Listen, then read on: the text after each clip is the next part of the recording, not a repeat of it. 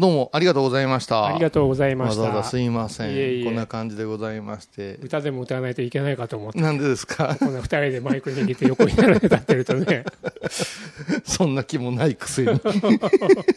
いや、あのね、だから、妖怪祭りってしたんですよ。妖怪店にしたとちょっとあれだから。うんうんだから、一店舗で二人の酒屋やって何が祭りやって言うんやろ、言う,、言う人もおるかもわからんのやけども、うんよ、よろしければ参戦してみてくださいよっていう、うんやっぱしね、あの、兄弟の挑戦状でもあるんですね。え祭りだから一緒に入っジョレッツジョインな感じですか？あのね、あ、妖怪？ああ、僕、僕も作ってます。私もやってます。いう、妖怪初心者作家多いんですよ。なめんじゃねえぞっていう気持ちが、やっぱり私たちのな兄弟の中にはね、お弟は言わんって言うと思いますけど、私の中ふつふつとありましてですね、あの、わりかし、メジャーどころの小手先でキュッと作れるっちゃ作れる。ーうんうん。ただこれ解説したりバックボーンが語れたりっていうのはすごく難しい世界なんで、で、わりかし倉敷ね、あの、鬼太郎系の、あの、お土産物屋さんがあったりする割には、うん妖怪イベントが少ないんで、うんもうここでやってしまおうっていうね、夏の風物詩にしてしまおうっていうことで始めたんです。あのー妖怪のお話をうん。伺ってたり、今日こちらで拝見してると、うん。極めて現代美術と同じ構造だなと思って見てました。ああ、そうですか。もちろん現代美術って言ってもいろいろな、現代にできてれば現代美術ですから、うん。いろんなものありますけども、いわゆるコンセプチュアルな現代美術、うん。小難しいと言われる系のやつね、うん。それと似てるなと思ってて、あのまず背景となる前提がすごい情報量なんですよね。はい。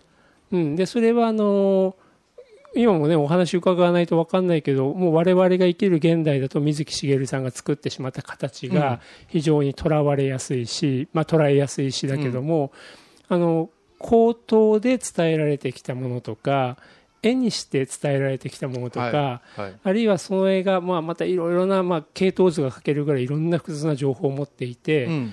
でもじゃあ今ここで小遊さんが作られたそれぞれにもあの同じカッパでも違いがあるとか、はい。あるいは普通に見たらちょっと色が違うなとか、はいポーズが違うなぐらいだけどおそらくもっと細かい違いがいっぱいあるんでしょ？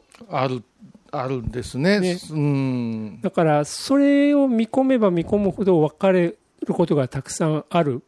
逆に言うと生半可な観察だけじゃちょっとつ見つからない違いっていうのがいっぱいあるなっていうところなんかが何か前提としての知識がすごくいるなってところがね。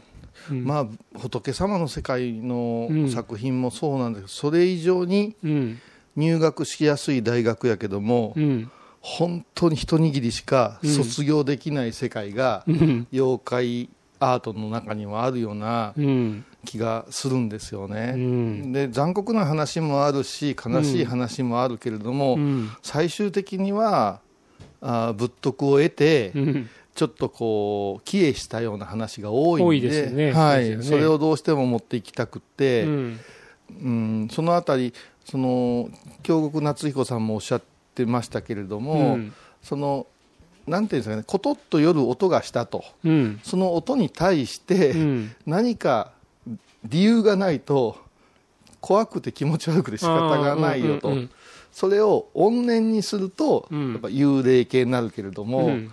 それが 座敷わらしがちょこちょこちょこと出てきてうん。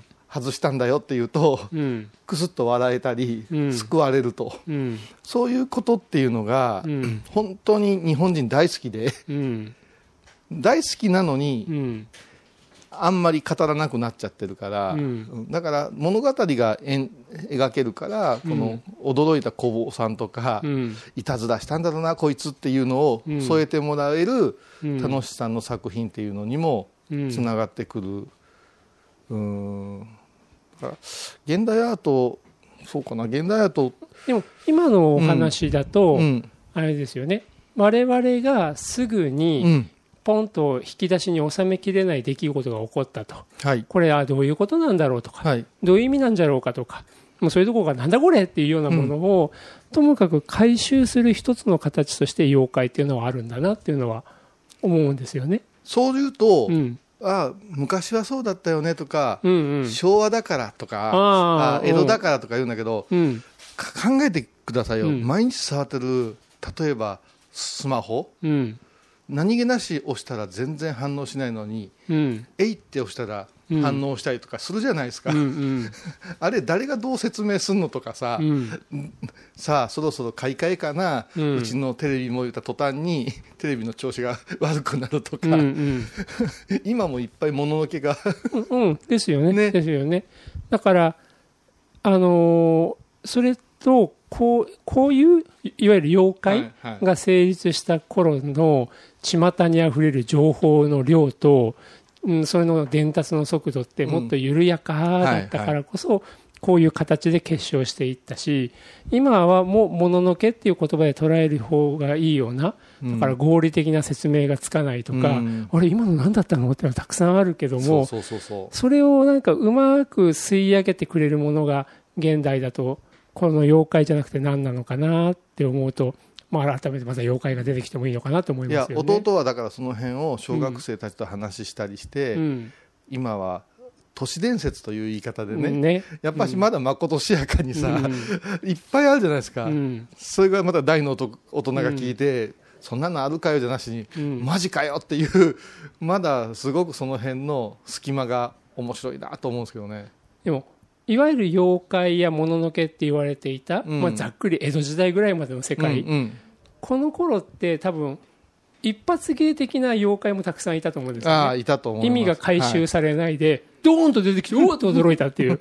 だけど、その意味を求めて、それをストーリーっていう時間軸を持ったものに回収せざるを得ないのが現代だから、あーおーっと出て、うおびっくりしたで終わらないで、うんそれが必ず都市伝説とかってすぐストーリーに回収されちゃうのかなって。うんあの階段をお話しする和尚さん出てきてるんですよ。階段。あ階段？本当にもうプロの喋りですけど、はい。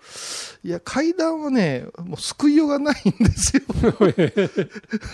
あの夜な夜な手を挙げる女性をのタクシーが乗せたら、ああのなんとか行け行って消えたとかでどうせ中年ちゃんちゃん妖怪はわりかし、うん。あのふーんとか、うん。私にもありますみたいなのがあるから、うん。妖怪説法はもっとうん。日の目を見ていい気もしてる妖怪だけどね、うん。うん。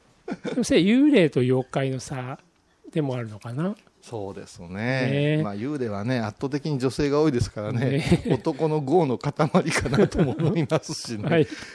はい、はい。またお願いします。お願いします。はい。お疲れ様でした、祈り